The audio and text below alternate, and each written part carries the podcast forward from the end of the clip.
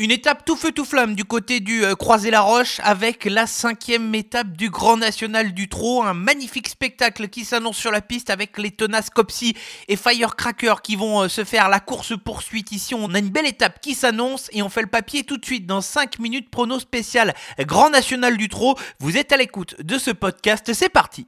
Faites du bruit Ils entrent maintenant dans la dernière ligne droite. Faites vos jeux. Ça va se jouer sur un sprint final. PMU vous présente 5 minutes prono, le podcast de vos paris hippiques.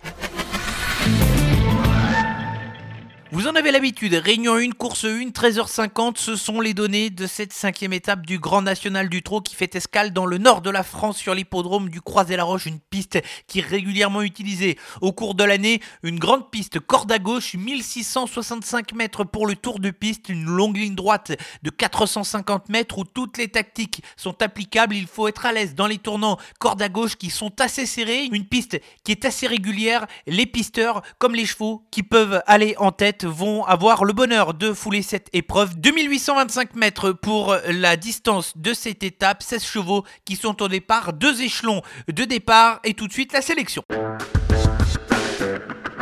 Trois incontournables et trois associés vont composer ma sélection. J'ai tenté d'avoir une sélection resserrée car je pense qu'on va se diriger vers une arrivée de favoris. Et mes trois incontournables, les chevaux avec lesquels j'attends de les voir terminer à l'arrivée dans les cinq premiers qui peuvent servir de base à des jeux en combinaison. Dans le haut du tableau, il y a le numéro 6, Copsy. Le cheval continue de rattraper le temps perdu, lui qui avait connu un problème de santé et qui ne cesse d'enchaîner les bonnes performances. C'est sans aucun doute la meilleure chance du premier échelon et il devrait lutter pour la victoire. C'est une base incontournable dans cette course pour terminer dans les 5 premiers. Gabriel et Gelormini, son driver, le connaît puisqu'ils ont gagné ensemble leur dernière sortie et ce seront des concurrents sérieux pour la victoire.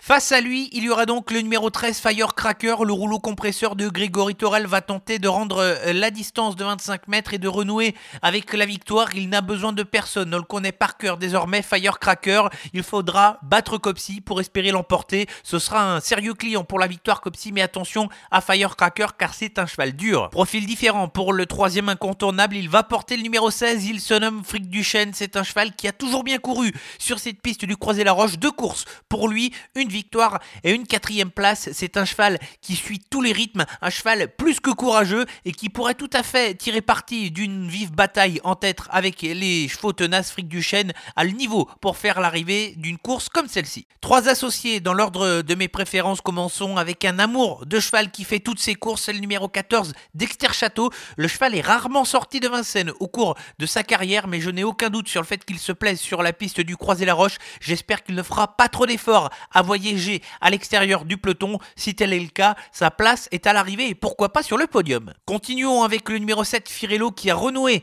avec la victoire depuis sa troisième place dans l'étape de Marseille-Borelli. C'est l'autre bon cheval du deuxième échelon. Il va tenter de tirer profit de cet avantage initial de 25 mètres sur la plupart de ses adversaires. Il a l'avantage d'adopter toutes les tactiques si besoin. Firello est une bonne chance pour terminer dans les 5 premiers. Et on va terminer avec le numéro 3, Euroduchesne, qui s'est défendu plus qu'honorablement dans l'étape de Mort de Bretagne. Maintenant, les conditions sont les mêmes pour lui. Il faut le cacher le plus longtemps possible pour espérer terminer. Il est plus à envisager pour une quatrième ou une cinquième place, mais il peut venir en bout de combinaison.